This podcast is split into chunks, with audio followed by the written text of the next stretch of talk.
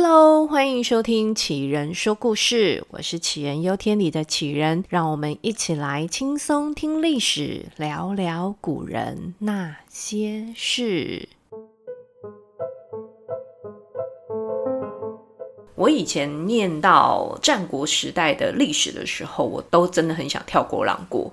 那个时期的国家真的有够多的，而且还有什么孟尝君、信陵君，还有什么王、什么侯，还有谁的小孩去谁家当人质，谁的女儿又嫁给谁家的太子当老婆。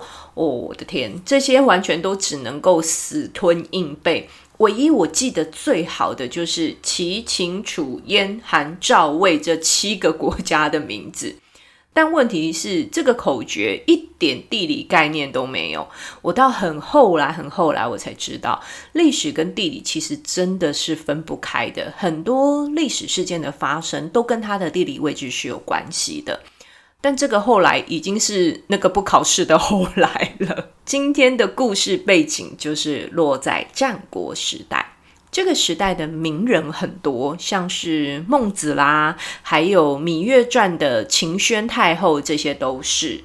那我们今天的主角苏秦，他活跃的年代就跟秦宣太后芈八子是差不多的。苏秦这个名字呢，很常跟张仪连在一起。就算是可能对历史故事不是很熟悉的人，都会知道这两个人呢是被形容成对立的两方。根据《史记》的记录，苏秦跟张仪是同学，他们一起跟着鬼谷子老师学习。那毕业出社会工作之后呢，苏秦主张的是合纵，就是说服当时战国七雄里除了秦国以外的六个国家做结盟。那他也成为这六个国家的宰相，主导共同对抗主要敌人秦国。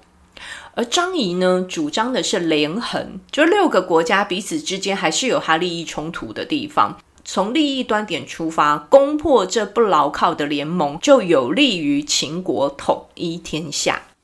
不过呢，也随着马王堆汉墓出土。如果大家对马王堆不是很有印象的话呢，马王堆那个时候出土里面还有一个很重要的东西，就是辛追夫人的尸体。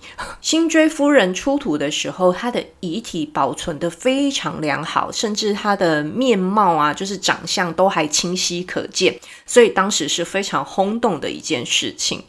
跟着辛追夫人一起出土的呢，还有《战国纵横家书》。这个家书呢，呈现了跟《史记》不同的故事。从这个家书上来看，苏秦跟张仪根本不是同学。实际上，张仪当时的对手是另外一个人。那苏秦到底是谁呢？苏秦当然不是横空出世的，他是东周人，家呢就住在现在中国的河南省洛阳的地方。他跑去齐国呢，跟着鬼谷子老师学习政治学。学成归国之后呢，他就开始到处闯荡游历，想要找到一个会重用他的老板，让他能够好好的发挥所长。当然啦、事情一定没有那么容易嘛。他一直找不到工作，没饭吃的苏秦呢，最终他还是回到了他的家乡洛阳。那不管是在哪个年代哦，在这样的状况之下回到家。怎么可能会有好日子过呢？左右邻居看到灰头土脸的苏秦啊，这话能够讲得有多难听就讲得有多难听。什么不学无术啦，败家子啦，就是你现在想得到的那一些话。我是还蛮想问，到底人家儿子没工作是关邻居什么事情啦？不过呢，除了邻居之外啊，苏秦的老婆跟嫂嫂也是会给苏秦脸色看。他在家里的日子当然也就很难过。那苏秦这样的状态呢，在现代社会应该也还蛮常见的。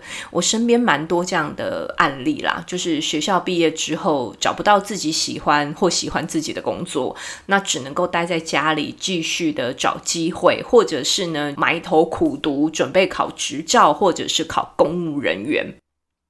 那苏秦也是这样，他想哦，应该是因为他学艺不精，就是书读得不够透彻，所以没有办法让君主赏识他，毕竟他想要应征的工作就是国策顾问嘛，所以呢，他决定闭门读书。他一定要把古往今来的学问通通读懂搞通。大家应该都有这样的经验。这一种读书的方法哦，就是眼睛睁开，每天早上起床，眼睛睁开之后呢，就读书。然后除了吃饭、上厕所之外呢，都在读书。这样的读书法很容易就懈怠了，一个不小心呢，就会想睡觉。那这苏秦呢，为了怕自己读书读到睡着，他干脆发现自己想打瞌睡的时候呢，就用那个锥子用力刺自己的大腿，就越痛有没有，就越清醒。这种方法呢，也让现在的小朋友要多背一个代表发奋用功读书的成语“悬梁刺股”。那这其中的刺股呢，就是在讲苏秦的这一段故事。过了一段时间，苏秦觉得他已经把书本上的学问全部都融会贯通了，可以精准的揣摩那些君王的想法，而且也能够准确的分析情势。他觉得他应该可以出门找工作了。那你以为这样焕然一新的苏秦出门就可以马上面试上他想要的工作吗？啊，当然没有啊！我们这是历史故事，又不是童话故事。苏秦还是有小踢了几块铁板。一开始呢，他就想说他自己就在东周嘛，那他就先去找东周王聊聊天好了。结果，东周王身边的人早就听过苏秦这号人物了，一点都看不起他，连带影响了东周王对苏秦的印象。所以，想当然，第一场面试就失败。后来呢，苏秦又开始往西跑，跑去秦国。秦国当时的国王呢，才刚刚处决了商鞅，他不喜欢这种类型的政治公关这样的人，他就给了苏秦一个软钉子。苏秦呢，摸着鼻子又去了秦国隔壁东边的赵国。可惜赵国当时的宰相也不喜欢他，当然他在赵国没找到工作。于是苏秦呢，又从赵国再往东走去了燕国。燕国是当时位置最北的国家，大概就是落在现在中国河北辽宁省那一带。除了位置偏北之外呢，它的领土也不大，是需要在夹缝中求生存的一个小国。但是呢，即便是在国力条件不好的燕国，苏秦都等待机会等了一年多，他才有那个时机跟燕国的领导人面试。但只要有机会，都是好事情。苏秦把握了这个机会。面试一开始呢，他就先把燕国从头到尾夸奖了一遍，说燕国呢就是受上天眷顾的国家，因为地理位置的关系，历年也都没有受到什么战争的蹂躏啊。其实说穿了，就是因为它比较偏僻嘛，所以即便是对外攻击性很强的秦国，也没那么容易来攻打燕国了。那这个苏秦告诉燕国的领导人，现在呢不用担心秦国。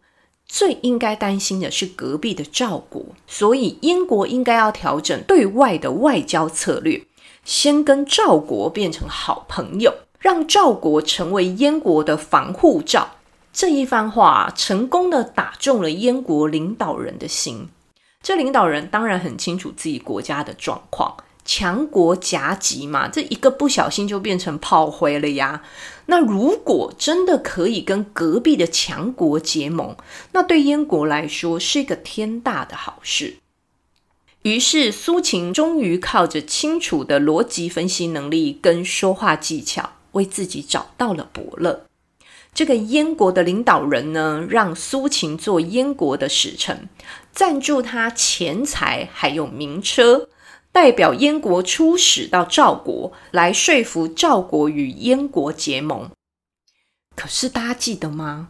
之前苏秦有去过赵国面试，诶，而且他失败了，因为赵国的宰相不喜欢他啊。那这成为燕国的使臣的苏秦，有机会可以成功吗？当然有，因为不喜欢苏秦的宰相那个时候已经过世了。这故事告诉我们，维持身体健康是很重要的。那没了宰相这个阻碍呢，这次的苏秦很顺利的跟赵国的领导人分析了一次国际情势。当然，他这一次是站在赵国的立场说的话。赵国的领土东边跟齐国相接，西边就是秦国，而这三个国家呢，都是当时数一数二的强国，中间夹了像什么韩国啦、魏国啦等等，国力相较之下没有那么好的国家。在正常状况之下，大家都会觉得强强联手是个好事，但是放在国跟国之间，那可就不一定喽。如果今天赵国选择跟秦国或齐国当好朋友，这两个强国呢，就一定会借着这样的结盟去压榨邻近的其他小国家，那用来增强自己的国力。不管是哪一个，这两个国家只要国力再增大，对赵国来说都不是好事。而且秦国对赵国的威胁是最大的，它地理位置离赵国的首都非常的近，只要越过黄河，秦国就可以直直的朝向赵国首都邯郸打来。而现在的秦国没有这样做，就是怕他出兵的时候，周边的小国会趁机捣蛋，趁虚而入。所以，对赵国来说，最好的国际策略就是联合其他的国家，共同来对付秦国。这样呢，秦国就会被压制，然后呢，赵国就有机会称霸天下。这说法让赵国的领导人心痒痒的，哇，听起来好有道理哦。于是呢，他就给了苏秦更多更多的黄金，更贵更贵的名车，去其他的国家游说这个结盟的计划。这个苏秦啊，终于发挥所长，扬眉吐气了。那这时呢，我们就要来先穿插一个记录在《史记》上面的事情。还记得他穷困潦倒的时候吗？左右邻居跟他自己的家人都看不起他，也没有给他好脸色。当上相国之后的苏秦呢，有一次就带着大队人马，阵仗非常大的，要路过他的家乡洛阳。这时，东周王听到苏秦的车队会经过，他还特地找人沿路清扫道路，而且派遣使臣代表热烈的欢迎苏秦。而等到苏秦经过的时候呢，看到自己的兄嫂跪在地上迎接他。我想看到这种场面的苏秦啊，心里应该是五味杂陈的吧，就有点气又有点爽这样。这时，苏秦笑笑的看着跪在地上的嫂嫂，就问了：“嫂嫂啊，你以前对我的态度可是非常差又非常傲慢的啊，为什么你现在这么的恭敬呢？”这嫂嫂也是很老实啦，嫂嫂就说：“啊，因为小说你现在官做很大又很有钱哦。”这苏秦就感叹的说：“我还是我，同样的一个人，穷困潦倒的时候，家人亲戚都没有人看得起我。现在发达了，这些人就尊敬我了。那如果没有当时的那一段刻苦，那自然也没有现在的我。我们可以从前面那些情节知道，苏秦应该是一个韧性很强的人。”换作是其他人，这么漫长的自学苦读岁月，还有后来那一些一直不停的毛遂自荐又失败的面试关卡，可能大家很快就放弃了。可是他最终还是咬牙熬过去了。《史记》里面的苏秦，最终是做了六国的宰相，佩戴六国的相印，意气风发的主导合纵的结盟。但有很多研究发现，《史记》中对于苏秦的记录，有些地方呢是出现了矛盾跟不合理，包含年份，包含他遇到的那些领导人的名字，还有他跟对手张仪之间发生的情节。这一连串的不合理呢，最终在马王堆出土的文物，就是我们刚前面有提到的《战国纵横家书》里面，获得了一些解答。原来。司马迁在《史记》的记载呢，可能把苏秦活跃的年份提早了三十年。跟张仪抗衡斗智的根本不是苏秦，应该是另外一个人，公孙衍。那很多应该是公孙衍做的事情呢，在史记上都被挂到了苏秦的头上。哇，那是不是代表苏秦根本没那么厉害啊？也不是。苏秦虽然没有佩戴六国相印，但他是真的当过燕国、齐国跟赵国的宰相的，也曾经说动五个国家共同讨伐秦国。而且他的伯乐呢，也真的是燕国的领导人，他真正效忠的就是燕国。燕国南边呢，就是强国齐国。齐国对燕国来说是很大的威胁。苏秦呢，后来就跑去齐国当间谍，取得齐国领导人的信任。那在战国时代呢，这些大大小小的国家之间都维持着一种微妙的平衡关系。太大的动作都会影响不同国家的利益纠葛，而影响了那个平衡。苏秦很清楚的知道这中间的利害关系，于是呢，他在齐国的时候呢，就怂恿齐国领导人投资大量的人力跟财力，攻打另外一个国家宋国。宋国当时的国力也不弱，那这样的征战呢，势必就会影响齐国本身的国力，而且还会影响国与国之间的平衡。于是就引发其他五个国家一起合作来打他，最终呢，导致齐国的灭亡。那这时苏秦真正的身份也被发现了，这齐国的领导人当然不会放过他啊！我这么信任你，结果你原来是间谍。于是苏秦跟商鞅一样，最后被判了车裂之刑，最后死在了齐国。我很年轻气盛的时候啊，其实蛮看不起那些很会说话的人的，老是觉得这一种人啊，就是出一张嘴出几个嘴啦，只会讲一些话，就是哄老板开心，谁知道到底有没有真正的在做事啊？那这种人话都讲得很厉害啊，那做都是别人在做。但随着我年纪越来越大，搜集到的同事款式越来越多之后，才发现原来这个世界不是只有黑白两面的。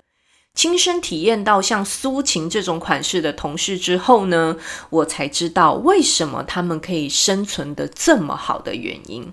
嗯，这边用一个例子来举例好了，就好像是呢，我今天要帮大家订晚餐，然后我就问你说：“你吃饭了吗？”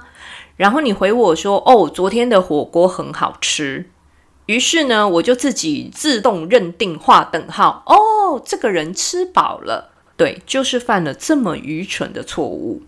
那也因为这样沟通的落差呢，导致我跟老板请的餐费就是少一个人头的钱嘛。那这时候怎么办？如果是我啊，这种 就是一根肠子通到底的人，我一定就是很老实的跟老板把整个来龙去脉都讲一遍。甚至呢，还会把对话复诵一次。那最终的结果就是，老板，我错了，请再多给我一个人的钱。但在过程当中呢，因为这样琐碎的陈述啊，非常有可能老板根本没耐心听我把整串话讲完，就直接先海骂了我一顿之后，然后再给钱。但我这位苏秦同事解决问题的方式呢，是他去跟老板说：“啊，不知道这个同事没吃饭。”所以呢，订餐就没有订到了。那现在就请示老板，是让这个同事自己去吃，再回来请款，还是说呢，我们就直接帮他再多订一份，再来跟老板请款？那老板当时就爽快的选择说：“啊，再帮他订一份就好啦，就一样给钱，我再多给你们一份钱。”这最终的结局是一样的，都是把少请的钱补回来。那我们那位苏秦同事有说谎吗？没有。他只是选择了讲部分的事实，认真说有影响公司的权利吗？诶，也没有。那我跟他的做法差异就是，他的做法避开了讲述那个愚蠢的错误。当然啦，他也有足够的把握，老板不会往细节去问说，那为什么会没有定到这个人？那你也有遇过像这样神奇的同事吗？欢迎留言跟我分享他们的故事喽。那今天的苏秦呢，我们就先说到这里了。如果你喜欢杞人说故事，就请订阅、送好评，外加分享给你身边也喜欢听故事的好朋友啦。感谢大家，我们下集再见喽，大家拜拜。